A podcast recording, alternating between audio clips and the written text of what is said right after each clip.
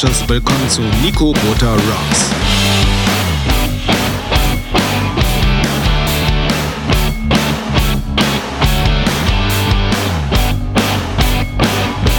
Wir sind schon bei Nummer 11, elfte Episode Musik, Kultur aus dem Niederrhein.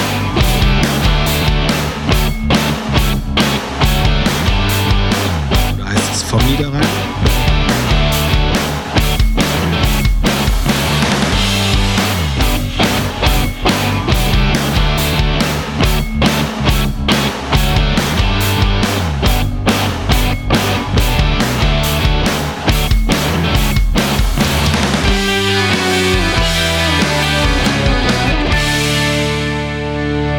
Willkommen, schönen Abend zu Nico Motor Rocks, elfte Episode. Auch wieder ein Special über eine Persönlichkeit vom Niederrhein, vom linken Niederrhein, wenn man so schön sagen kann. Und eigentlich die Frage ist, wisst ihr eigentlich, wie groß der Niederrhein ist? Also was zählt eigentlich zum Niederrhein? Ich musste dann ein bisschen schauen, ich habe dann nachrecherchiert, weil man dann immer so sagt, ja, so an die Niederlande angrenzen auf jeden Fall, aber das geht ja runter bis so Kreis Heinsberg und dann oben so, so Kreis Kleve ist dabei, äh, Kreis, äh, Kreis Wesel dabei, Kleve ist dabei. Stadt Kleve dabei. Es geht so an Krefeld gehört noch mit dazu. Und wenn ich das richtig an dieser Karte erkennen kann, die ich gerade aufgemacht habe, auch so mit Neuss. Also das ist ein großer Bereich, den ich hier mir vorgenommen habe, durch meinen Podcast zu bearbeiten. Und deshalb, ich muss mal ein bisschen raus aus Viersen, München-Gladbach und äh, auch Krefeld kommen und habe jetzt mal auch äh, Locations angeschrieben. Also in den nächsten kommenden Folgen dürft ihr euch überraschen lassen, werde ich halt mal auch ähm, kleinere Konzerthallen, auch äh, Veranstalter mit einladen. Zum Beispiel die Königsburg in Süchteln, die hat zugesagt, aber auch der Pille von der Kulturrampe in Krefeld hat zugesagt. Und ich habe im Wegberg äh, die alte Post mal angeschrieben, weil dort auch regelmäßig Konzerte stattfinden, ob die nicht Lust hätten, mitzumachen und einfach ähm, mal zu erzählen, wie so ein Laden entsteht, wie man auf die Idee kommt und was auch dahinter steckt sind sehr traditionelle Läden halt auch da, gerade die Königsburg und Süchteln, aber auch die Kulturrampe. Und es sind auch sehr wichtige Läden, auch wie der Schlachthof, äh, Magna Pop und äh, die Kufa, aber auch in München-Gladbach zum Beispiel Projekt 42. Vielleicht kennt auch noch jemand ähm, das Aquarium und auch viele andere Hallen und Säle, die man interviewen kann, die man einladen kann, ein bisschen zu erzählen, wie sowas entsteht. Ups, jetzt habe ich mich wieder verhaspelt. Aber wir lassen es, ich schneide es nicht raus. Ja, heute geht es wieder um eine Persönlichkeit vom Niederrhein, vom linken Niederrhein, Timo Brauers, Fingerstyle-Gitarrist. Wunderbar, was der Junge so macht seit einigen Jahren, auch wie er unterwegs ist. Ich finde es sehr beeindruckend und ich mag auch seine Musik sehr gerne habe durch Zufall eigentlich mitbekommen, dass der Timo Brauers so mit diesem Fingerstyle angefangen hat. Das war wirklich ein Zufall, dass ich Musik von ihm gehört habe und dann auch gesehen habe, bei YouTube gab es Videos und äh, ist äh, sehr präsent im Internet, äh, auch live immer sehr gerne unterwegs und äh, macht auch mit seiner Combo was. Das erzählt er uns aber auch gleich. Ich habe den Timo Brauers getroffen, weil auch ihn kenne ich schon einige Jahre und wir sind auch zufälligerweise, könnte man mal sagen, immer wieder aneinander gestoßen und haben uns gesehen und getroffen und äh, ja, das äh, fand ich immer sehr interessant, was er auch macht, habe das auch so verfolgt und dann habe ich mir gedacht, den laden wir doch ein, gehen Kaffee trinken, wieder im Kaffeehaus in Viersen bei Duran und Melin. Vielen Dank dafür nochmal, sehr leckerer Kaffee und ich hoffe, ihr wart jetzt da, weil ich habe das jetzt schon häufiger empfohlen und ich denke mir, ihr habt auch den Kaffee mal probiert und dann seid ihr auch überzeugt von dem Laden. Ja, wir haben da gequatscht über die alten Zeiten, über den Weg, den er gegangen ist, ähm, als Profimusiker, als Fingerstyle-Gitarrist, auch so eine spezielle Musikrichtung und äh, was er so gemacht hat. Aber auch der Timo Braus hat eine Vergangenheit. Er hat eigentlich immer Gitarre gespielt, aber er hat auch in verschiedenen Kombos, äh, war er aktiv und hat dann auch von Anfang an, also relativ jung auch schon gestartet mit dem Band. Und ich habe ihm Musik mitgebracht, Musik also von seinen Bands, er hat mir was gegeben und wir starten mit dem Song Brace Me Up von Leaf.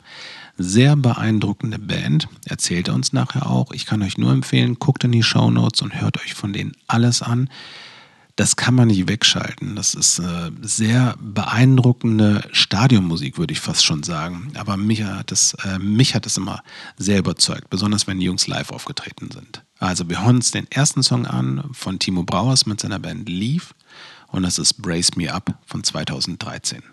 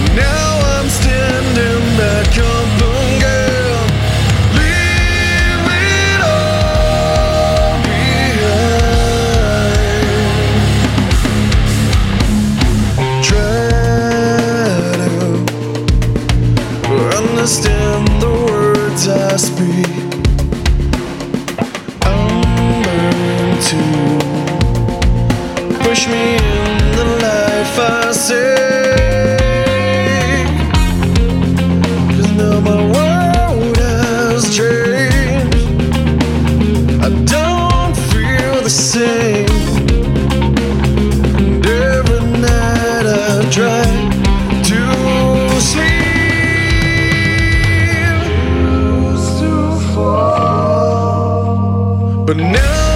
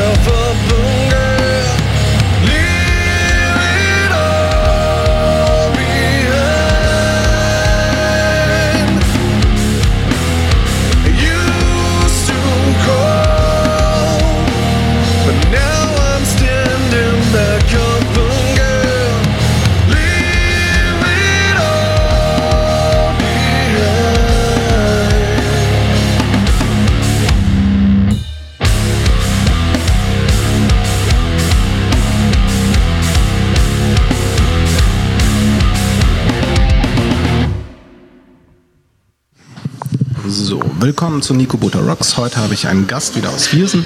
Wir sind hier im schönen Kaffeehaus auf der Hauptstraße beim Duran und Medien. Vielen Dank dafür. Und ich würde einfach mal direkt äh, meinen Gast bitten, sich vorzustellen. Guten Abend oder auch guten Morgen. Ich bin Timo Brauers aus Niederkrüchten, Fingerstyle-Gitarrist. Ja, vielen Dank für die Vorstellung. Weißt du eigentlich, woher wir uns kennen? Wo haben wir uns das allererste Mal gesehen? Ähm, wahrscheinlich früher im Alu. Ja, würde ich auch sagen. Alu muss äh, so die, das erste Aufeinanderkommen gewesen sein. Genau. Mit der ersten Kombo von dir und das war Eat and Run, Ja, Richtig? Das, ist gut möglich, genau. meine ich. Damit Das hast ist du schon gestartet. lange, lange her. Offiziell Niederkrüchtener Band seid ihr gewesen. Ja, genau. Und wie war die Besetzung da? Wer war das nochmal? Also ganz früher, da haben wir bei Sebastian Lüdecke, dem Schlagzeuger, auch äh, im Elternhaus und im Keller geprobt. Und dabei war dann noch Markus Wegs, Jamie Scholz und ich. Ich glaube, das war die allererste Urbesetzung von äh, Eden Run. Und Ja. dann später ist dann äh, Sebastian ausgestiegen. Und dann kam Marcel Römer dazu, hat Schlagzeug gespielt. Ja, den kennt man ja auch. Den Marcel, den kennt man auch, genau. Ja. Und äh, wen habe ich denn jetzt vergessen? Achso, Daniel Buscher hat dann irgendwann Bass gespielt bei uns. Ah, okay. Wie lange habt ihr Eat and Run gemacht? Wie lange gab es euch? Boah, das weiß ich gar nicht. Also wir haben angefangen, da war ich zwölf oder so. Und dann haben wir, ja, ich glaube, bis ich 18 war oder so, haben wir schon immer mal wieder gespielt. Wir haben ja, 18 oder 17, glaube ich. Also doch schon eine Zeit. Also ich habe das, äh, ich habe so alte Plakate von Edo rausgekramt, von meinem Bruder. Und er hatte, glaube ich, zwei oder so Plakate. Also diese Oldschool-Schriftzüge dann, teilweise, glaube ich, noch per Hand gemalt und so, wie man das gemacht hat. Ja, früher. genau. Ja, das hat Sebastian Lüdecke früher gemacht. Der war schon sehr gut immer in diesen ganzen grafischen Sachen. Der hat dann ja jetzt ja auch äh, so eine Druckfirma in Waldil aufgemacht dann irgendwann. Ja. Und da früher konnte man schon sehen, wo das alles hinführt. Der hat das alles per Hand gemalt. Ja. Ja, also auf jeden Fall äh, sehr, sehr schön. Besonders wenn die Plakate noch hat. Äh, Es gibt, glaube ich, Menschen, die haben wirklich noch alle Plakate. Ihr seid eine Niederkrüchtener Band gewesen, das heißt, du kommst auch aus Niederkrüchten, ne? Das Gen- ist so. Genau, da habe ich quasi mein Leben verbracht. Bis irgendwann. Bis irgendwann. Du bist aber auch äh, immer noch hier in Viersen gebunden und Kreis Viersen, Niederkrüchten und äh, bist auch hier geblieben. Warum äh, bist du nicht auf der großen Bühne in New York? Warum finden wir dich noch hier? Weil ich es hier schön finde. Also ich finde den Niederrhein einfach sehr schön. Ähm, ich bin mal für ein Jahr oder so bin ich mal nach Aachen gezogen, was Ja. jetzt ja auch nicht super viel weiter weg ist, aber ich wollte mal woanders hin. Aber im Prinzip finde ich das hier immer am schönsten. Hier ist, äh, hier ist es ruhig, wenn man möchte. Ja. Ne? Hier ist auch meine Familie eben und ja, deswegen bin ich eigentlich dann immer hier in der Gegend eher hin und her gezogen. Also ich habe auch schon in Gützenrath gewohnt und in Oberkrüchten und in Waldnil und jetzt in Lüttelforst. Ach, in Lüttelforst. Ne? In Lüttelforst sagt mir auch auf jeden Fall was. Da waren ja auch einige äh, Freunde bekannt von früher. Genau, Mad Stuff, ne? Also genau. Christian Diekers und so. Ja, genau, genau. Die, die waren ja auch da unterwegs. Äh, mit Eat and Run weiß ich noch in der Zeit, also das da, wo wir uns kennengelernt haben, auch hier in Viersen, war ja wirklich jedes Wochenende waren Konzerte.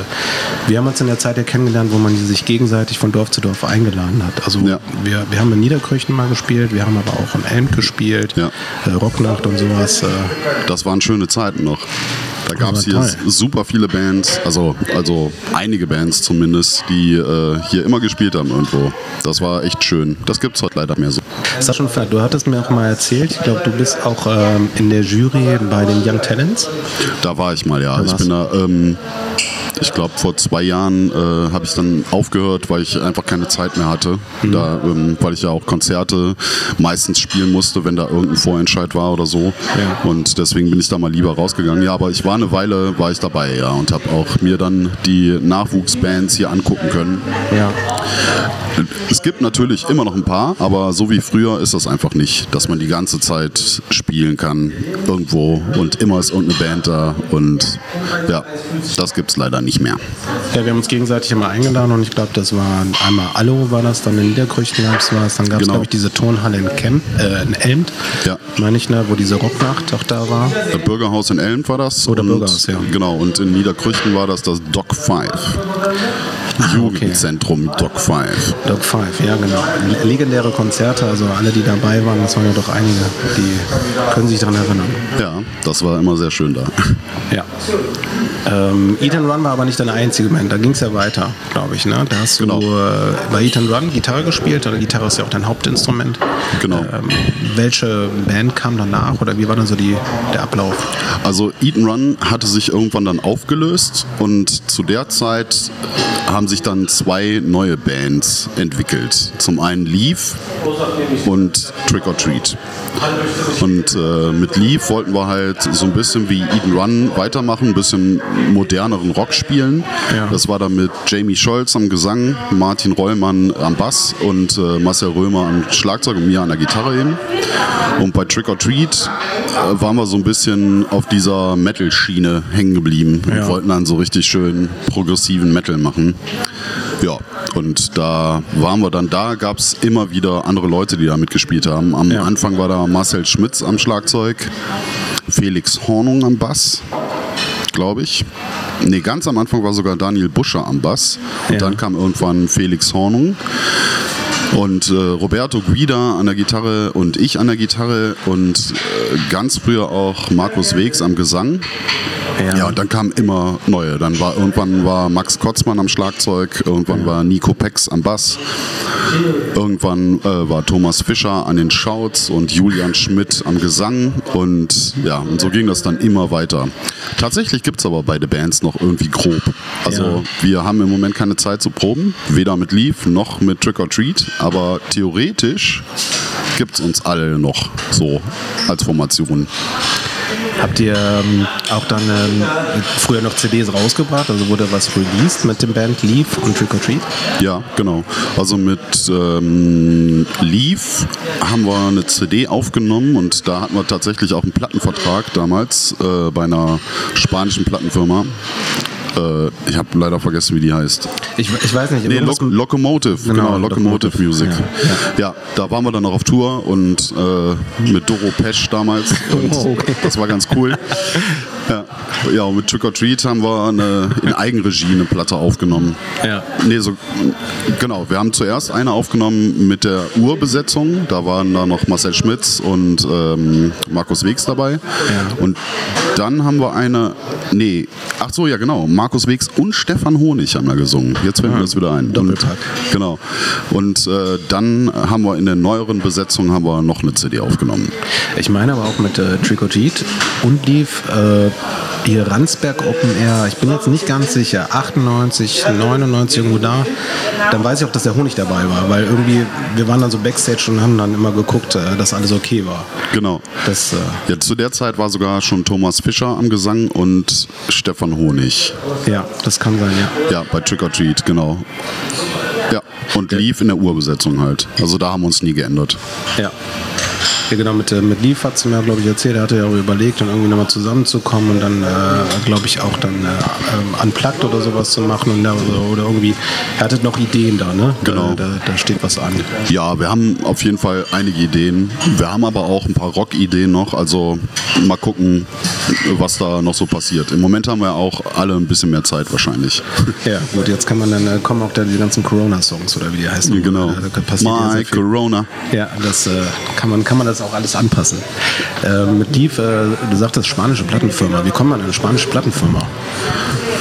Ich weiß das nicht mehr, wie wir da rangekommen sind. Also ich glaube, dass äh, wir früher eine befreundete Band, Tenfold Below, Ah, okay. Ich ja. glaube, also die waren ja auch dann da und ich glaube, die haben uns da irgendwie mit empfohlen und äh, Motor Jesus oder auch Shitheads, die waren auch bei der gleichen Plattenfirma dann damals. Also wir waren quasi zu dritt, sind wir dann zu Locomotive Music gekommen. Das ist ja schon interessant, dass er sich die deutschen Kombos sucht, dann in Spanien und äh, Ja, das war irgendwie eine Unterfirma von irgendeiner deutschen Firma, glaube ich. Ah, okay. Also ich äh, weiß auch nicht genau, wie das da funktioniert hat. Aber für uns war das natürlich cool. Wir hatten einen Plattenvertrag, hatten eine CD raus, Ja, waren mit Doro Pesch auf Tour. Das war natürlich super cool. Genau das, warum wir das alles machen wollten immer.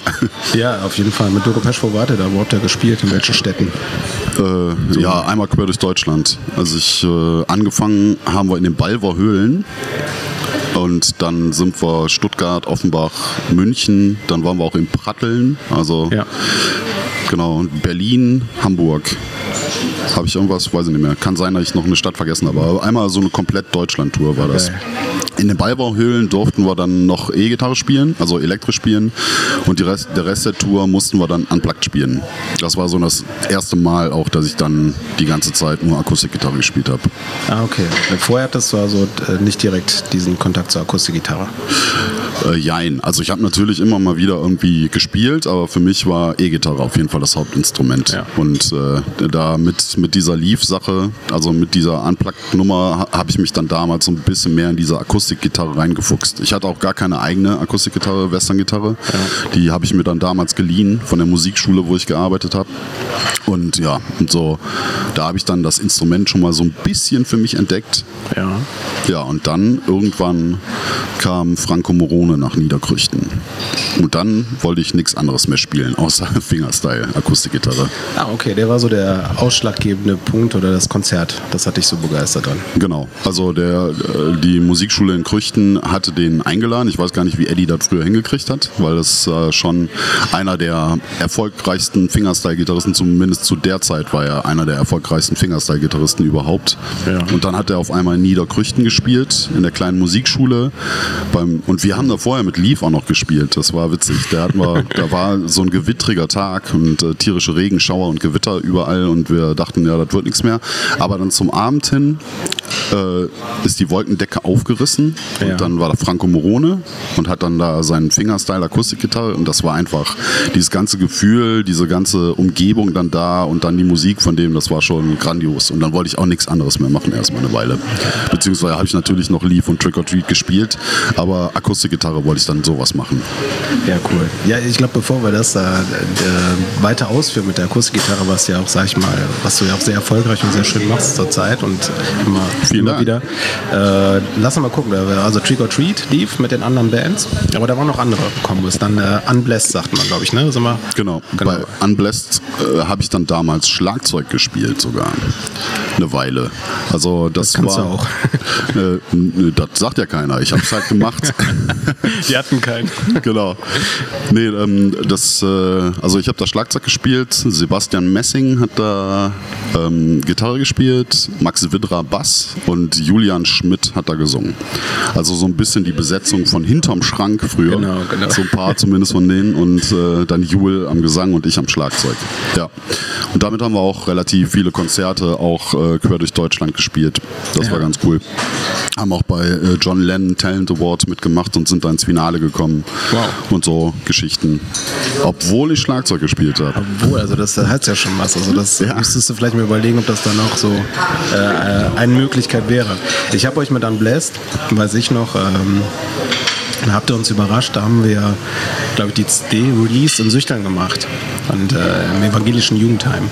Da haben wir dann die, und äh, ich habe keine Ahnung, wie wir auf die, auf Unblessed gekommen sind, aber das war so eine Empfehlung mit, ich glaube, über hinterm Schrank.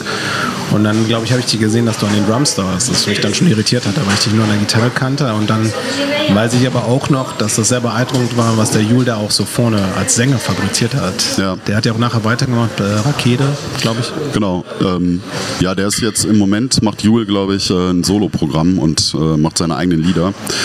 Ähm, ja, der war ja auch bei Trick or Treat, war der dann zum, Ah, okay. zum Schluss, ne, da hat er gesungen und ähm, ja, bei Rakete eben. Und mit Rakete, äh, da habe ich auch mal eine Weile Gitarre gespielt und ja, das war auch eine richtig coole Zeit.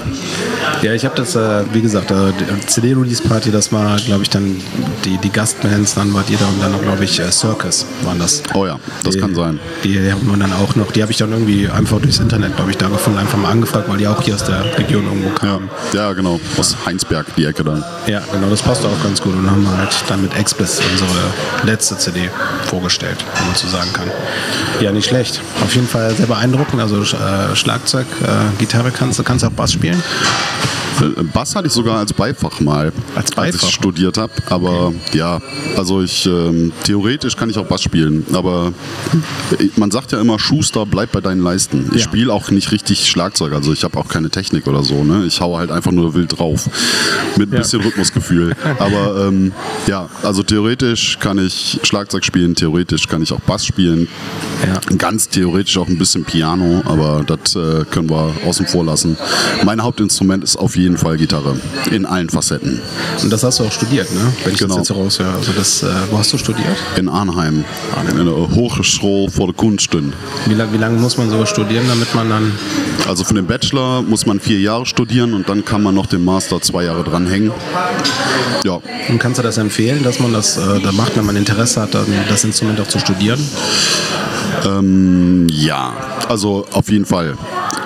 Auch wenn man jetzt, also im Prinzip studiert man ein Instrument, um dann nachher damit äh, vernünftig unterrichten zu können. Also es gibt natürlich äh, viele Leute, die sich denken, ja, ich kann das jetzt schon ganz gut.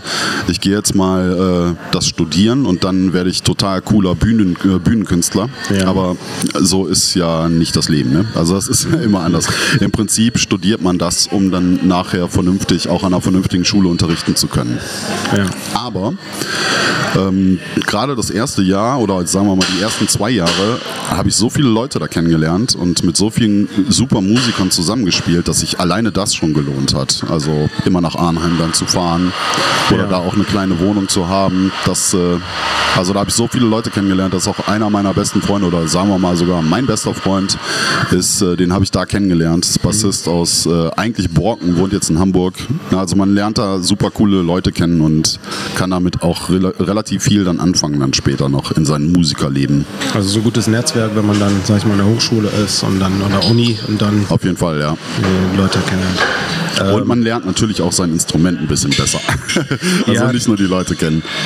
Also äh, ich hatte nur ganz kurz mal die Überlegung, ich habe ähm, die Kreismusikschule in Viersen, hatte ich äh, das Glück, dass meine Eltern mich gezwungen haben, äh, Gitarre dort zu lernen und äh, dann kamen irgendwann auch die richtigen Lehrer, sag ich mal so, und dann hatte ich irgendwann auch kurz überlegt, studierst du oder studierst du nicht. Hier in Düsseldorf wollte ich gerne Robert Schumann Hochschule hatte ich überlegt, aber äh, es hat mich vieles abgeschreckt. Also Ja. äh, allein die Aufnahmeprüfung, glaube ich, ich. Das war so das, wo ich dachte, Ja. nee, Mann, das krieg ich nicht hin. Naja, bei der Aufnahmeprüfung musste im Prinzip ja schon fertig sein. So, also Ja. so habe ich das immer gedacht. Ne? Man muss bei der Aufnahmeprüfung eigentlich schon alles, was man glaubt, dann auch in den ersten Jahren dazu lernen, muss man eigentlich schon können.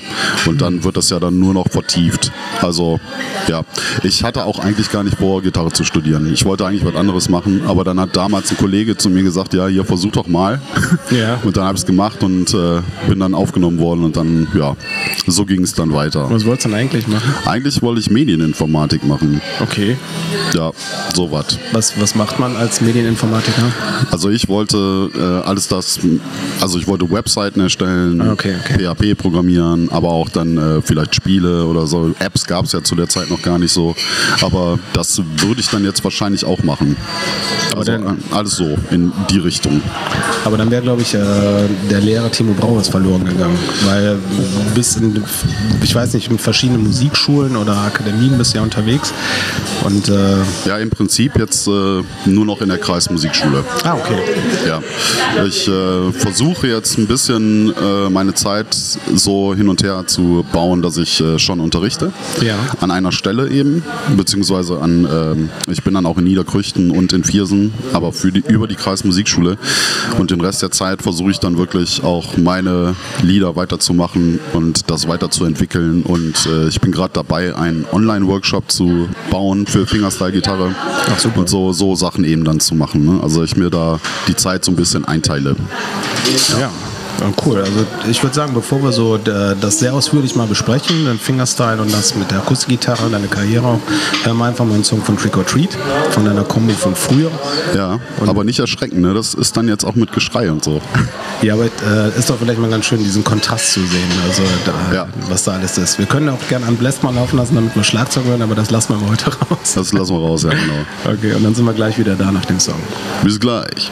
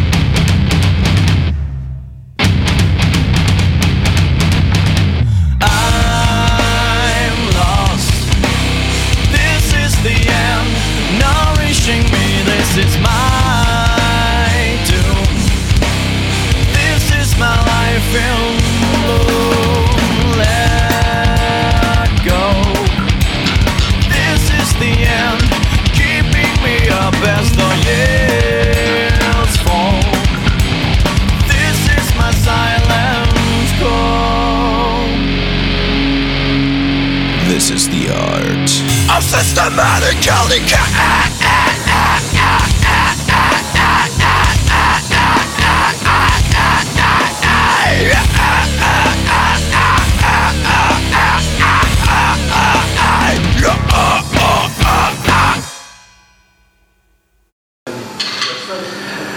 Ich habe äh, ein paar Sachen mal mitgebracht, um so diese Fingerstyle-Thematik und äh, dich da als Musiker einfach mal äh, auch zu fragen, was das ist. Ich, hab, äh, ich, ich bin ein großer Fan von deiner Gitarre, von einem Song.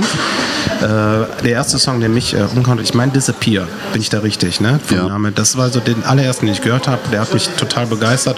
Haben mir sogar die Noten bestellt. Das geht ja auch bei dir. Das freut mich sehr. Ich habe äh, ein paar Sachen mitgebracht. Also, ich, es ist jetzt keine Reihenfolge, das muss ich zugeben. Ich habe hier eine CD On My Way. Genau.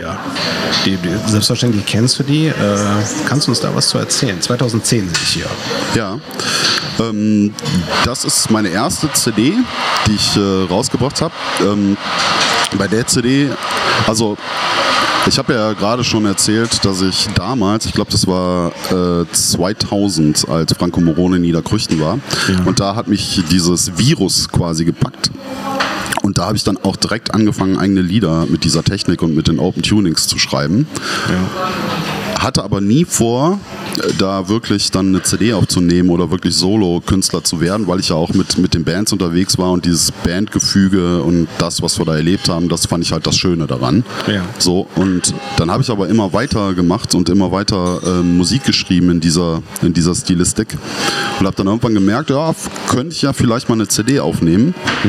Und dann habe ich die CD aufgenommen äh, beziehungsweise zwei, zwei Lieder weniger, als da jetzt drauf sind, habe ich zehn Tracks aufgenommen und habe mir gedacht, ja, die kannst du ja mal so in einer kleinen Auflage dann irgendwie brennen oder sowas und den Leuten dann geben. Mal Ja. gucken, ne? also die Leute, die sich dafür interessieren. Ähm, aber dann ist äh, Martin Engelin auf mich aufmerksam geworden und hat dann über sein Label quasi so ein Sublabel für Sony Music gemacht und dann ist das über Sony Music, konnte der es dann veröffentlichen.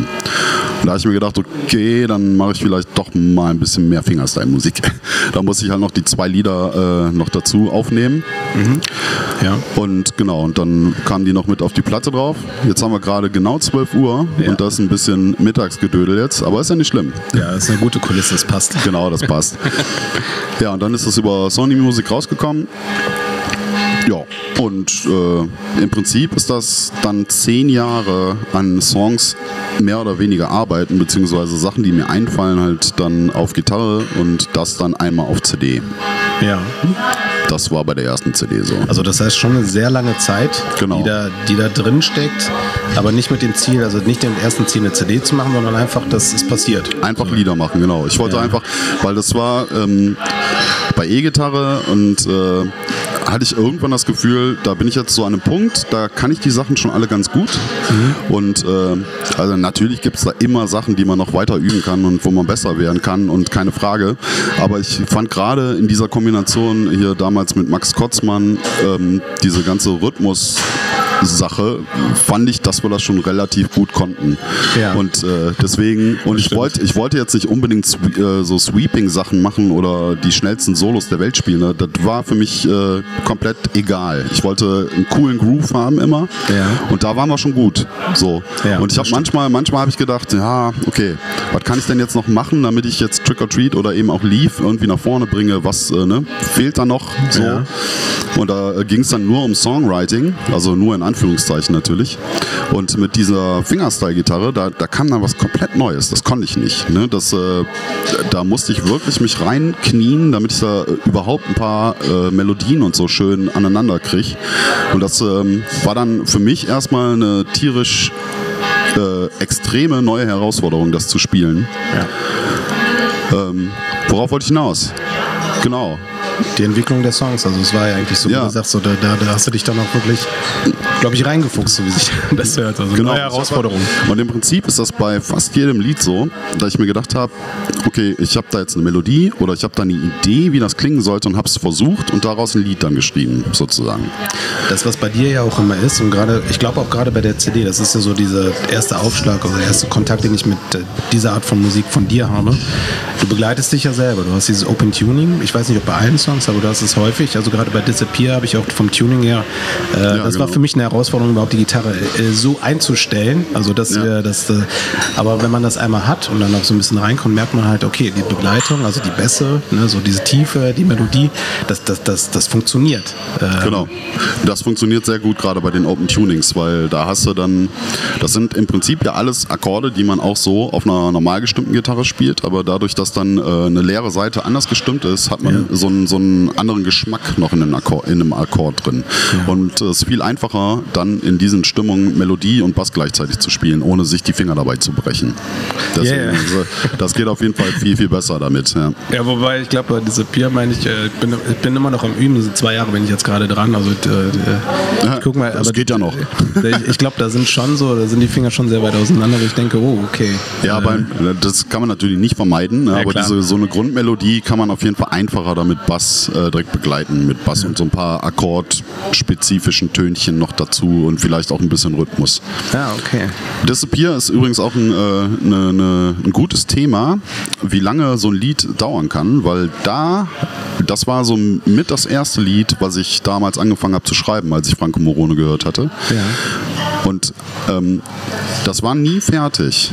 Ich habe nie irgendwie da, das hat äh, vier Jahre gedauert, bis ich dann wusste, wo das Lied hinführt. Okay. Also äh, nicht, weil ich das nicht spielen konnte, ne, weil ich habe ja dadurch, dass ich diese Technik äh, können wollte, habe ich das Lied ja geschrieben. Also es hat sich so entwickelt. Ja. Aber das Gefühl dabei, also was das ausdrückt oder was das für mich sagen soll, das äh, hat vier Jahre gedauert. Wow, das ist ähm, sehr beeindruckend, besonders auch dann, wie sagt man, den Ehrgeiz an so einem Song noch dran zu bleiben. Ja. Weil ich glaube, dann irgendwann sagt man auch so, ja gut, da passiert jetzt nicht mehr viel, äh, lassen wir es mal. Das ist dann so. Ja, aber ich versuche auch die Lieder so zu schreiben, dass ich immer Bock habe, die zu spielen. Ja, Weil sonst ist ja doof irgendwann. Hast du denn äh, von der CD On My Way, äh, also deine erste CD, hast du dann noch einen anderen Song, wo du sagst, oder Songs, wo du sagst, die sind äh, was Besonderes, so meine Lieblingssongs, kann man das sagen? Äh, Lieblingssongs sind alle meine Lieder natürlich. okay, entschuldigt. Nein, aber ähm, ja, Birds, also die dritte Nummer auf der CD, die ist ähm, äh, besonders, weil davon habe ich damals auch ein Video gemacht und das äh, ging zwar nicht nach heutigem Maßstab viral, Okay. aber das haben doch schon einige Leute dann gesehen und auch wenn ich das Lied live spiele, habe ich das Gefühl, dass die äh, Leute da immer noch sehr beeindruckt von sind. Das, äh, vielleicht lassen wir den Song einfach nachher laufen, wenn wir hier durch sind mit dem Interview, und dann könnt ihr euch auch mal ein Bild von Birds machen, von der On My Way. Ich habe äh, noch eine CD dabei, aber ich, ich, ich gehe nicht die chronologische Reihenfolge. Ich habe äh, die mir bestellt Yeah, und äh, das ist, meine ich, jetzt bin ich auch richtig, die letzte Release, ist das richtig? genau, das ist die Von aktuellste. Das ist die, jetzt muss ich mal schauen, haben wir den Namen After the Storm von 2018. Ja. Das ist die äh, eine CD, äh, du hast mich da überrascht, weil du singst. ja, ich versuch's. Also du hast äh, ein paar Songs, hast du äh, Gesang drauf und ähm, machst aber dann äh, anders von der Gitarre her. Und von der Begleitung ist, glaube ich, dann ist auch mehr dabei, ne? Also das Ja, ja, da ist Max Kotzmann am Schlagzeug und Thilo Erhardt, also hier mein Kumpel aus, der jetzt in Hamburg wohnt, der spielt Ja. da Bass. Ah, okay. Und ähm, äh, ja, erzähl mal einfach ein bisschen was zur CD. Warum hattest du das Bedürfnis zu singen, würde ich jetzt sagen. Nein, aber warum, äh, wie ist die entstanden? Also seitdem ich so Gitarre spiele, ja, kann man sagen, ähm, sagen Leute immer zu mir, sing doch mal dazu. Dann kriegst du auf jeden Fall mehr Leute dazu, dir auch zuzuhören. Okay. Ne, weil es ist ja schon schwierig, wenn du nur Gitarre spielst und nur Melodien und dann äh, haut da so ein Typ irgendwie auf der Gitarre komisch rum. Ist zwar dann vielleicht mal kurz ganz cool für die Leute, Ja. aber wenn du einen Text dabei hast oder Gesang, dann äh, hören die Leute länger zu. Einfach, das ist so. Ne? Und äh, da habe ich dann mal bei der dritten CD mir gedacht, ja komm, dann versuchst du das doch mal mit diesem Singen. Ja. Okay. Ja, und äh, ich muss zugeben, auf der CD gefällt mir das nicht so. Aber live funktioniert das auf jeden Fall schon besser. Jetzt Ja. nach und nach. Das ist, glaube ich, äh, ich muss zu- zugeben, ich meine, das ist auch der Last Goodbye. Genau. Ich meine, das ist dieser Song, den, den fand ich eigentlich recht cool. Also man hört so ein bisschen, klar, so den, den Einschlag so von der Musik. Ich weiß jetzt nicht genau, welche Musik, aber man hört so ein bisschen, das ist gute Unterhaltung, wie du sagst. Also man hört den Song auch gerne. Äh, Ja. Coole Melodieführung. Die Melodie finde ich ganz angenehm. Das die auftaucht da gerade am Anfang und dann ist ein cooler Song. Danke. So. Ja, gerne. Deine Musik, vielen Dank. Und äh, hast du noch andere Songs, wo du sagst, irgendwie äh, was Besonderes, Lieblingssongs oder die live auch vielleicht gut funktionieren oder gar nicht funktionieren? Passiert ja auch manchmal. Ja. Von der CD spiele ich quasi fast jedes Lied immer live. Bis auf Drops, weil das leider sehr schwierig ist. Ja, okay. Also da muss ich einen guten Tag haben, damit ich das wirklich spiele. Also ich versuche das natürlich immer mal wieder zu spielen, aber äh, da muss ich ja, das ist halt einfach schwierig. Ne? Da ist halt ganz viel passiert da gleichzeitig. Da muss jeder Flageolet-Ton einfach auf den Punkt sein. Und wenn Okay. ich da, wenn ich da nur einen Ton irgendwie falsch höre, auch wenn, wenn das dann vielleicht gar nicht so schlimm ist, aber dann kriege ich schon die Krise. Und deswegen, äh, ja. Äh, genau, und Deep, Deep Down kann ich halt leider auch nicht live spielen, weil ich das nämlich zusammen mit dem finnischen Super-Fingerstyle-Gitarristen äh, Petteri Sariola aufgenommen habe. Oh, okay, cool. Und der, äh, den immer aus Finnland einfliegen zu lassen, wäre ja irgendwie schwierig. Ne? Ist ja auch gerade schwierig, also gerade in der Zeit kommt ja keiner aus seinem Land raus. Nee, genau. Also es ist eigentlich, eigentlich hätte ich ja, eigentlich wären jetzt die Viersener Gitarrentage schon gewesen, äh, Ende April. Da wäre Petteri Sariola auch wieder dabei gewesen, aber im Moment geht es ja nicht. Das ist dann schwierig Das alles. ist sehr schade. Also ist auch so was Schönes. Äh, Habe ich auch gleich noch was mit von Gitarrentagen und es fehlt aber noch eine CD von mir. Genau. Das, äh, da musst du mir helfen. Vom Titel Journey, Journey to the Unknown. Journey to the Unknown. Von wann ist die? Die ist von 2014. Also ich habe immer ungefähr vier Jahre dazwischen. Okay. Ich versuche jetzt die nächste CD ein bisschen zeitnah hinzukriegen, aber das Ja. waren jetzt immer 2010, 2014, 2018. Okay, und wie, wie machst du das Recording? Also wie sieht das aus? Hast du da ein Studio oder was ist das Home Recording da selber? Ja, das, äh, also ich versuche das immer zu Hause zu machen und dann spätestens nach zwei Wochen merke ich dann, dass das wieder nicht funktioniert. Und Okay. äh, weil wieder, also ich habe ich hab ja immer ziemlich gute Mikrofone dann da, die alles mitnehmen. Ne? Und wenn ich dann meine Sachen aufgebaut habe und ein paar Kilometer weiter fährt irgendein Trecker rum oder sowas, dann hört man das auf dem Mikrofon und das, da kriege ich immer die Krise. Und ich Okay. denke, jetzt habe ich gerade irgendwie eine schöne Location oder äh, habe dann irgendwie einen schönen Raum dann zu Hause, wo ich das dann machen kann. Aber dann kommt wieder irgendwas, dann kommen Flugzeuge oder äh, will der. Okay. Deswegen am Ende des Tages gehe ich dann immer zu Frank Röllen ins Studio. Der hat so eine Drumkabine, da kommt nichts rein. Und die ist ein, einfach äh, total still. Und ähm, da habe ich natürlich keinen schönen Raumklang. Also der ist halt total trockener Raum, aber das kann man ja heutzutage schön auch äh, digital dann nachbereiten mit dem, mit dem Hall. Und da habe ich dann meine Ruhe und da kann ich die Sachen dann alle einspielen, ohne dass mich irgendjemand nervt oder irgendein Geräusch mich nervt. Ja. Das, das kann ich verstehen, besonders gerade bei dem, bei dem Klang, bei dem Sound, den du hast, ist das, glaube ich, ganz wichtig, dass da auch wirklich äh, kein Nebengeräusch da ist. Ja, Also, also ich meine, ganz vermeiden kann man das nie. Ne? Also man äh, ist ja auch ein lebender Organismus. Kann ja auch sein, dass mal der Arm dann vielleicht doch mal irgendwie über die Gitarre streift oder so. Aber ja, so still wie möglich ist auf jeden Fall besser. ja. Ich kann mich noch daran erinnern, der Jutta Hetkes war meine Ja. Lehrerin in einer Kreismusikschule und ähm, wenn, wenn, wenn ich mich dann vorbereitet habe, äh, war ja dann mehr so äh, Weihnachtsvorspiel für die Eltern. Die hatte dann irgendwann auch das äh, schon angezogen und dann sagte, ja, mach das hier und ich weiß nicht, jetzt so ein bisschen die äh, Hände oder Finger auch wegen den Nylon-Seiten so ein bisschen anfetten, damit man die ganze Zeit nicht dieses Rutschen hört von den Fingern. Ja. Dann haben wir, glaube ich, irgendwann, äh, ich weiß auch nicht mehr warum, mit dem Bleistift oben am Hals irgendwie was gemacht wegen den Seiten. Also die hatte ganz viele Tricks, hatte aber auch gesagt, diese Geräusche halt, ich, ich weiß es nicht mehr, ist schon sehr lange her, ist auch schon gut 20 Jahre. Ja. Aber die Jutta hat das immer ganz gut erklärt und ich weiß halt auch, die, mich haben dann irgendwann persönlich nur, wo ich zu Hause war, beim Üben, das gestört, wenn irgendwas, ein Nebengeräusch, ne? Da wurde so konditioniert direkt. Ja, das, ist, das, äh, das hat sie gut hingekriegt, ist bis jetzt noch hängen geblieben. So. Ja. Ja. das macht sie ganz gut. Ich, äh, du sagtest vorhin, die Viersener Gitarrentage. Das ist ein ganz schönes Event, ein Festival, was ähm, ich glaube nicht du alleine, aber das äh, ihr ins Leben ge äh, geholt habt. Jetzt habe ich nicht versprochen, egal. Äh, ich habe eine CD davon, die Viersener Gitarrentage Volume 1 mit mehreren äh, Künstlern Genau. darauf. Und äh, was sind die Viersener Gitarrentage? Kannst du das vielleicht mal vorstellen, bitte? Ja, ähm, die Vierser Gitarrentage ähm, gibt es jetzt seit, also 2021 hätten wir unser zehnjähriges Jubiläum, Wow, okay. wenn wir das dann machen dürfen. Ja, und ähm, die Idee war halt damals einfach so ein, so ein Lehrervorspiel bei Tommys Workshop zu machen. Ähm, Und dann habe ich gedacht, ja komm, äh, lass doch einfach mal so ein paar Gitarristen, ich kannte ja schon ein paar dann zu der Zeit von, den, von diesen Fingerstyle-Gitarristen, lass doch mal ein paar einfach da nach Viersen holen. Wir haben ja jetzt ja gerade gerade den Raum da und dann können wir was machen. Und ja, dann kam eines zum anderen. Dann hatten wir dann äh, eine Anfrage von Don Ross, ob der da spielen kann. Also quasi einer der bekanntesten Fingerstyle-Gitarristen überhaupt aus Kanada. Ja. Und äh, da hatten wir noch ein paar andere. Ich weiß gar nicht mehr genau, wer alles bei den ersten Viersener Gitarrentagen dabei war. Aber wir, das war halt eher so ein Versuch.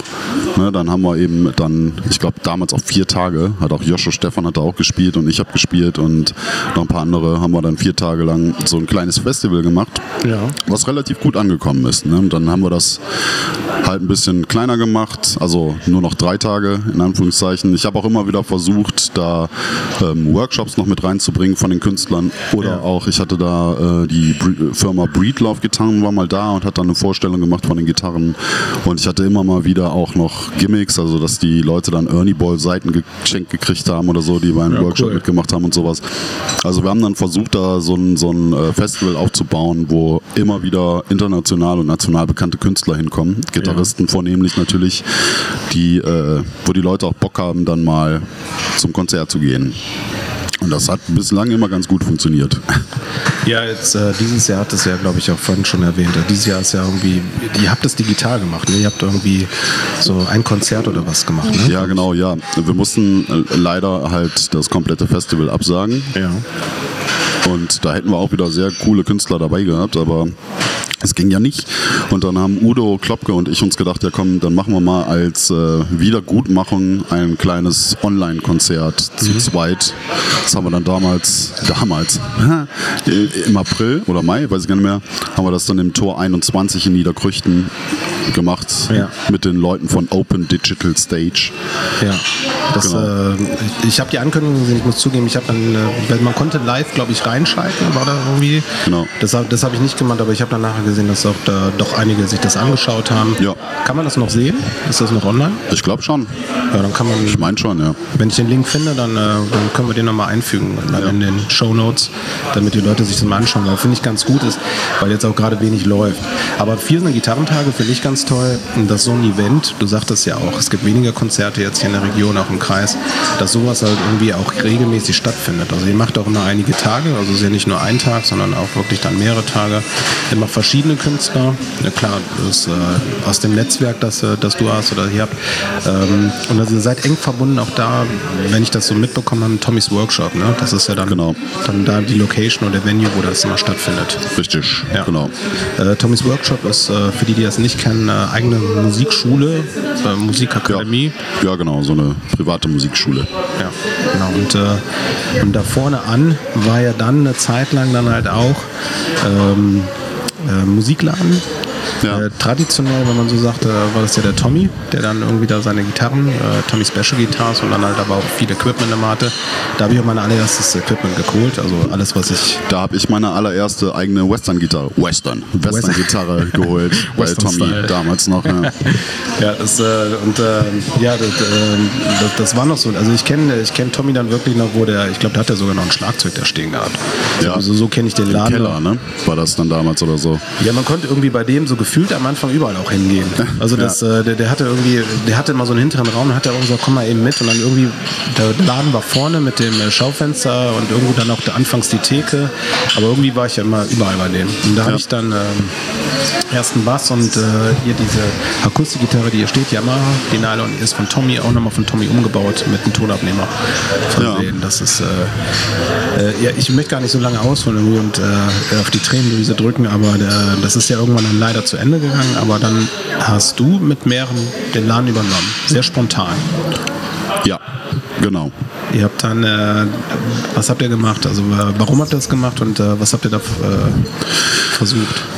Ja, also wir haben das mit Akustik Delight übernommen, also mit Achim Buschmann, Bernd Buschmann, Andreas Lehnen und ich. Ähm, Achim, Andreas und ich haben sowieso schon seit einer Weile unser Trio, mit dem wir auf Hochzeiten auftreten und so. Und ähm, ja, ich habe ähm, als Tommy gestorben ist und die dann darüber nachgedacht hatten, was dann jetzt da passiert in dem Laden und dann schon die Idee kam, da vielleicht so ein äh, Reisebüro oder vielleicht ähm, Steuerberater oder irgendwas reinzumachen, da habe ich mir gedacht, das darf eigentlich nicht sein. Das muss ein Musikladen weiterbleiben. Und dann habe ich mit meinen Jungs gesprochen und äh, die fanden die Idee dann ganz gut. Weil ja, also zu Tommys Zeiten hatte der ja schon auch Leute, die aus komplett Europa dann extra eingeflogen sind, um bei ihm die Gitarren zu kaufen, weil er auch echt besondere, spezielle Sachen da auch immer hatte. Ja, und dann haben wir uns gedacht, komm, machen wir das. Machen auch ein paar von diesen hochpreisigen Sachen, aber auch mal wieder für die Leute, die äh, auch mal Seiten brauchen oder halt auch mal günstigere Gitarren, damit äh, jeder sich auch was bei uns kaufen kann. Ja. Ja, und dann haben wir das mal gemacht. Und ähm, ihr habt das, glaube ich, circa vier Jahre. Habe ich das? äh, Ja, vier oder fünf, ich weiß es auch nicht so genau. So Ja. um den Dreh habt ihr das, glaube ich, gemacht und dann Genau. ähm, würde ich jetzt so einschätzen, aber ich glaube, das äh, Internet hat gewonnen irgendwie. Leider ja. Ja, ne? Also das ist so ein Laden mit guter Beratung, mit äh, sehr kompetenten äh, Personen, äh, Künstlern, Musikern, die dann wirklich echt äh, wertvolle Tipps geben. Das klappt nicht mehr, ne? Nee, leider nicht. Also es gibt immer noch sehr, sehr viele Leute, die ähm, eine Beratung haben möchten und die sowas auch sehr wertschätzen. Äh, aber irgendwann haben die auch alle eine Gitarre. Ne? Man, braucht ja, man braucht ja nicht immer mehr Gitarren dann auf einmal. Ja, okay. Ähm, und dann nur von dem Verkauf von Seiten und von Plektren und so kann man halt einfach nicht leben. Ne? Wir hätten dann, also wir hätten das wahrscheinlich noch spezieller machen müssen und wirklich äh, nur so ganz super teure Gitarren da reinstellen müssen, damit dann auch die Leute von, von weit weg kommen, um die dann eben zu kaufen. Aber so dieses äh, äh, Vollsortiment Ding funktioniert bei, äh, bei diesen Konkurrenten funktioniert das einfach nicht mehr. Man kann kein Ladenlokal mehr haben, wo man alles verkauft, weil Ja. da gibt es immer günstiger im Internet. Und es ist auch immer einfacher dann für die Leute, das auch im Internet zu kaufen. Ja, es ist, glaube ich, dann, äh, ähm, dass man bei euch vielleicht dann irgendwie was nicht direkt findet. Ihr könnt es bestellen, aber dann habt ihr wahrscheinlich auch andere Preise, die ihr leider anbieten könnt. Ja, genau. Konnt, konntet halt auch dann, äh, wobei mit den Gitarren, also äh, ich habe bei einer Gitarre nicht Schluss gemacht, das muss ich zugeben. Ich hoffe, du hast auch mehr als eine. Ja, na, na, na klar. Ne, aber ich meine, wenn man, äh, wenn man sich so eine Froggy Bottom für 8.900 Euro kauft, dann braucht man erstmal eine Weile, bis man sich die nächste kauft, Ja, glaube ich. dann, dann muss man überlegen, was man als nächstes anschafft. Küche oder Gitarre. Das ist, äh, wobei dann klar bei mir die Gitarre mal gewinnen würde. Ich glaube, ich habe jetzt mittlerweile äh, zwei offizielle Gitarren, zwei heimliche Gitarren, wo meine Frau immer noch denkt, die sind geliehen oder ja. Sehr gut. Ich, ich, hoffe, ich hoffe, die hört das niemals, aber ist egal. Das ist, äh, die sind halt da, die Gitarren sind Ja. da. Und äh, ja, das, äh, ich fand das ganz gut. Ich bin gerne in euren Laden gekommen, also nicht nur wegen dem Kaffee. Und du hast mir immer, wenn ich da vorbeigekommen immer einen Kaffee angeboten, das fand ich ganz nett. Aber auch die Beratung. Also du hattest dann, glaube ich, ja bei Breedlove, Ja. was glaube glaub ich auch deine Gitarre ist. Ne? Breedlove ist so deine Marke. Genau. Und, und äh, da hast du mir auch dann immer vieles zu erklärt oder auch, auch dann äh, schmackhaft versucht zu machen und äh, gesagt, Ja. probier mal die, kann ich dir einpacken als Geschenk oder so. Das, äh, ja, kann man, kann man mal machen. Ne? Ja, genau. Ja, aber ihr hattet wirklich auch äh, das, äh, wie sagt man, mit sehr viel Herz, mit sehr viel Liebe war der Laden. Also ich fand das ganz gut. Fand es auch schade, wo es dann nachher aufgelöst wurde, aber konnte es auch gut verstehen, weil äh, ich glaube, bis, äh, das, das geht nicht mehr, wenn man hier die Region sich anschaut, also so, so richtige Musikläden mit äh, guten Beratungen. Weiß nicht, ich gehe in Campen noch ein, der ist ganz okay, aber so Ja. viel gibt es da nicht mehr. Ja, ich kenne hier in der Ecke ist Epi halt in Kempen und äh, Ja, genau. Helmut Stauder in äh, Amon. Ah, okay. So an, für, für Gitarreninstrumente. Ne? Und, Ja, okay. äh, aber das war's. So. Ja. Der nächste ist dann eben, ich glaube in Hückel, also im Kreis Heinsberg gibt es noch ein paar, aber Ja. da man muss auf jeden Fall ein bisschen weiter fahren. Ja. Dann, und das, äh, ja. Früher gab es, glaube ich, an jeder Ecke sowas, ne? Ganz früher. War mehr, also allein in Viersen weiß ich noch, äh, Anfangszeit auch, wo unsere Eltern die Musikschule geschickt haben, war Pauli hier vorne. Ah, ja. Da gab es den Pauli, meine ich, dann da gab es äh, Tommys hier an äh, Gerensplatz. Ja. Da war aber noch einer. Irgendwo anders war dann halt noch einer. Also war es auf jeden Fall anders. Da hatte man sogar ein bisschen Auswahl. Ja, in genau, in den Gladbach gab es auch zwei. ja. California Music und Gerds Musikladen, ne? Und die Genau, sind auch richtig. alle, glaube ich, nicht mehr da. Also Gerd auf jeden Fall nicht. Ich weiß nicht, ob bei California Music Noch irgendwas ist. Also bei California, weil das irgendwie so mein Weg ab und zu ist, weil ich mit den Kindern da vorbeifahre, das sieht so aus, als ob da noch was wäre. Okay, Also ja, das, immerhin. Äh, ja, das kann auch sein, dass das einfach nur so wie früher einfach äh, Fenster steht voll mit den ganzen M's und so und du weißt halt nicht, was passiert. ja, ja, das kann natürlich sein. Ja. Äh, wo- wobei er ist ja noch da. Ja, äh, jetzt haben wir einiges jetzt aber schon von dir erfahren. Halt. Äh, Musikerlaufbahn, ähm, Lehrer bist du, äh, kannst sogar Schlagzeug spielen, finde ich sehr beeindruckend. Äh, und äh, eine Frage, die ich mich immer stelle, ist halt, und ich glaube auch, äh, ich hoffe, dass es jüngere Zuhörer gibt halt auch, äh, man wird ja nicht von Grund auf Musiker. Ne? Also ist, äh, ich hatte mit Marcel zum Beispiel auch das Gespräch, Marcel Schmitz, das ist die Folge davor, und es kommt ja keiner in die Schule und sagt, ich bin Musiker und habe den Weg gemacht und das. Also du hast ja eher jemand, der von der Bank da ist, mittlerweile von der Bundeswehr kommen wohl viele, weil die Leute brauchen. Oder du hast auch vielleicht einen Mediziner, Krankenpfleger, aber du hast ja nicht einen Musiker, der sich vor der Klasse hinstellt, in der Grundschule und sagt, jo, hier bin ich und erkläre ich das. Und äh, ähm, wo war bei dir dieser, dieser Sprung, wo du sagst, okay, beruflich den Weg will ich machen, will ich gehen? Also wo du sagst dann, okay, dann habe ich mich entschieden, das ziehe ich jetzt durch. Weißt du das noch? Beruflich. Also äh, als ich neun, ja, also mit neun habe ich angefangen Gitarre zu spielen. Da wusste ich, dass ich für immer Gitarre spielen möchte. Als ich ähm, äh, dann die Aufnahmeprüfung äh, geschafft habe in Arnheim, da war mir klar, dass ich das dann auch beruflich weitermache. Also ich hatte zwar schon vorher unterrichtet, da war ich dann auch schon an privaten Musikschulen. Da war mir das aber nie, also da, da habe ich das, fand ich das cool. Ich habe gerne unterrichtet, aber ich äh, wusste nicht genau, ob das dann auch für immer mein Beruf sein wird. Das kam, weil ich ja eigentlich auch Informatik, also Medieninformatik studieren wollte. Und das kam dann erst dann wirklich, als ich die Aufnahmeprüfung in Arnheim gemacht habe und da bestanden habe und ja, dann halt äh, von da an habe ich dann auch immer weiter unterrichtet und bin auch immer zu anderen Leuten gegangen und irgendwann habe ich dann auch den Job an der Kreismusikschule bekommen und ja, das ist dann jetzt mein Job. Das ist dein Job, ja. Und äh, wie ich höre mal mit, äh, wie sagt man, die Schüler, ich habe so zwei, drei Schüler mal durch Zufall getroffen, das wusste ich halt auch gar nicht. Und die, die sind dann immer schon gut begeistert, wenn du gerade auch die Gitarre, so als Gitarrenlehrer, ich glaube, das, äh, du bringst das gut rüber. Also Ja, das hoffe ich. ja, ich glaube auf eine gewisse, wie sagt man, auf eine angenehme Art und Weise. Also das, äh, Okay. und, äh, das ist das, was ich immer so rausgehört habe. Ja, das, das hört sich gut an. Ja, also gutes Feedback. Also wenn meine Kinder groß genug sind, würde ich mich dann auf die Warteliste setzen lassen. Alles klar. Warteliste äh, und dann mal gucken, was passiert. Ja. Sehr gut. Ja, hast du noch Ziele? Hast du irgendwie gesagt, äh, hast du Sachen, wo du sagst, das möchte ich musikalisch, beruflich irgendwo noch erreichen? Äh, ich möchte noch, weiß nicht, in einer gewissen Kombination mit jemandem zusammenspielen. Gibt es da was, was du noch anpeilst? Ja, also jede Menge wahrscheinlich. Ne? Also was ich jetzt mittelfristig anpeile, ist mein Online-Workshop, also meine Online-Academy sozusagen fertig zu kriegen und da Stück für Stück dann vielleicht ähm, dann auch Schüler zu bekommen, die nicht hier in der Ecke wohnen.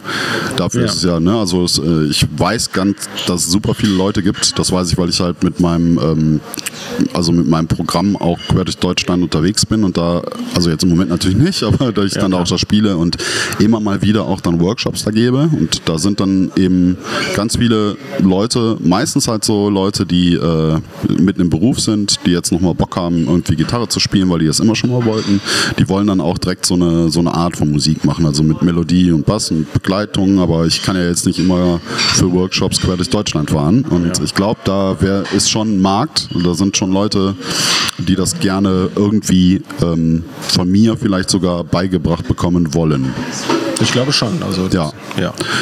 Genau, das äh, ist so das mittelfristige Ziel. Also ich bin dabei und mache gerade schon Videos und so und ich teste das mit einem Schüler schon, ob Ah, ja. das so gut funktioniert. Also ja, das ist so ein Ziel auf jeden Fall.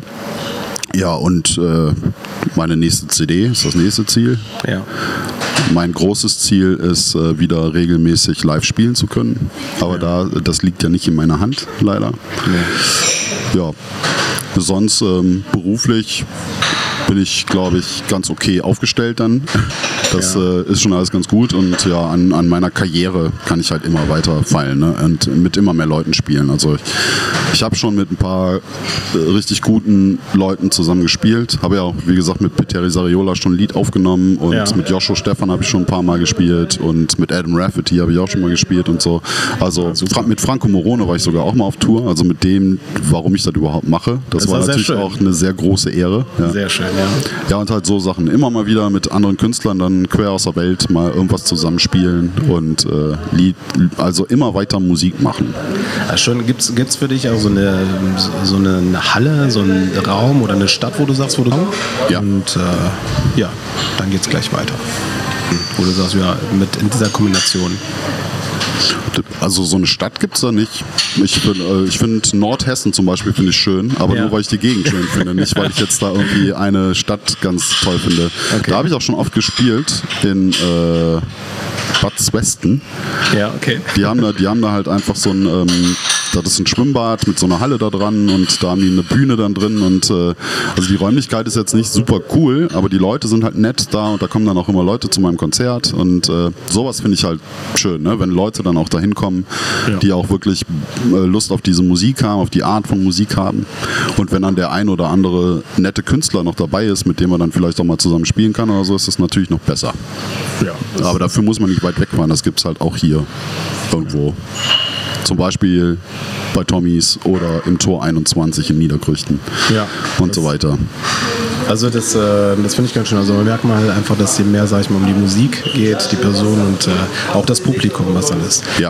Äh, lass mal einfach einen Song von dir hören. Wir hören einfach ähm, von deiner letzten Platte. Jetzt muss ich mal, ich hole sie ganz schnell hervor. Hol sie mal hervor. After the Storm. Von der haben wir jetzt mal einen Song.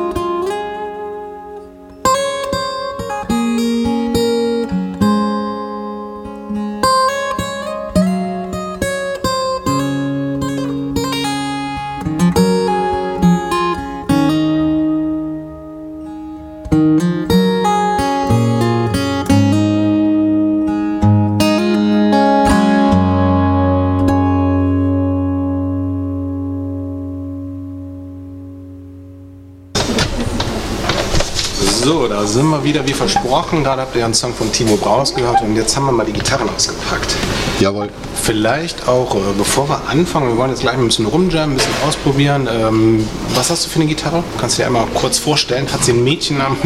Äh, nee, Mädchennamen hat sie noch nicht. ähm, das ist eine Breedlove Oregon Concerto Gitarre.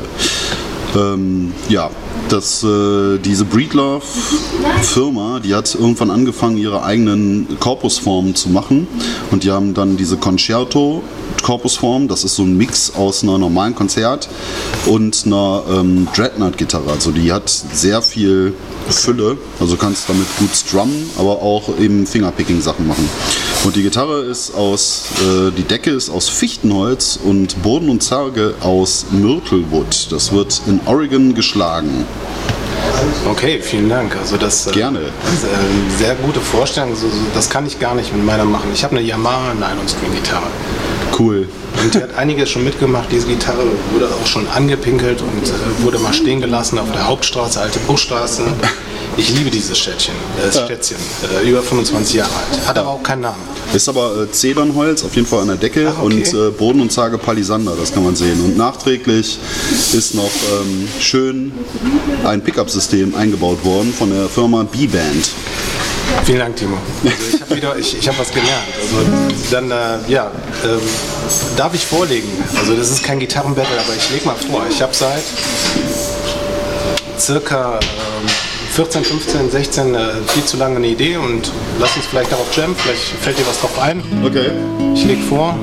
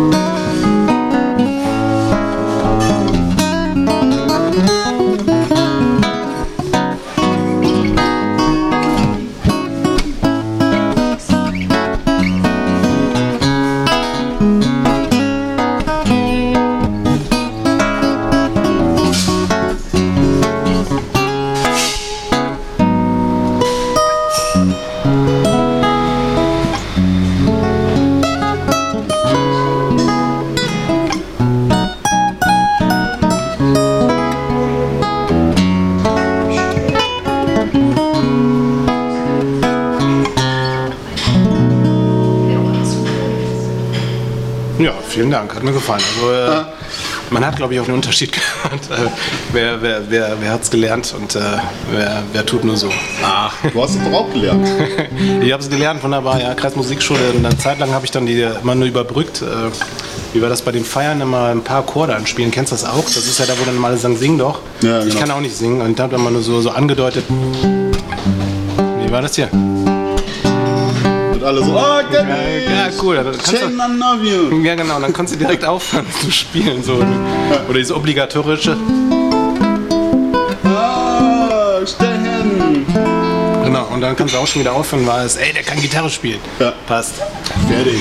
Ja. Du hast aber auch äh, bestimmt einige Ideen, die, äh, wo wir ein bisschen rumjammen können, ein bisschen ausprobieren. Ja, wir können ja, ich, äh, wir können ja einfach mal so diese Akkordverbindung spielen, wo Pitteri Sariola auch ein Solo drüber gespielt hat. Und dann haust du mal einen raus. Ich gebe mir Mühe. Ich geb mir Ja. Mühe. Okay, Also äh, E-Moll, achte auf den Tempowechsel, der Rest ergibt sich von selbst. mach ich.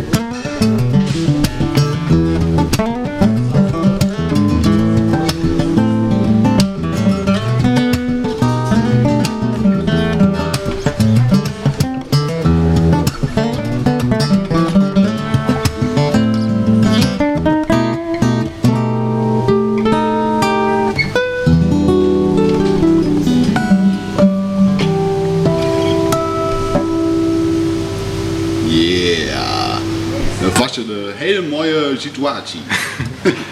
Vielen Dank, ja, sehr, sehr cool. Das, das, ähm, ja, das gefällt mir auch, dieses, dieser Anschlag. Finde ich sehr geil. Also das, äh, Ja, das macht auch immer Spaß zu spielen. ja. ja, wunderbar. Ich finde, das ist eigentlich der beste Abschluss, Ja. den man machen kann äh, für diese Episode, für Nico Butter Rocks. Heute zu Gast Timo Brauers. Vielen Dank, Timo, Danke auch. Dass du dir Zeit genommen hast. Ich wünsche dir viel Erfolg, dass du bald wieder live spielen kannst und äh, Das wäre sehr schön. vielen Menschen Freude machst. Äh, die abschließenden Worte sind immer für den Künstler, das heißt, du darfst gerne an dein Publikum, an den Fans, äh, nur so zur Erklärung, äh, man hört das in New York, Vietnam, sehr viele in Niederlands, also sehr viele Zuhörer in den Niederlands, darfst alles sagen. Oh, war ja spontan. Spontane abschließende Worte. Okay. Trenne nie ST, denn es tut den beiden weh. Vielen Dank. Ciao.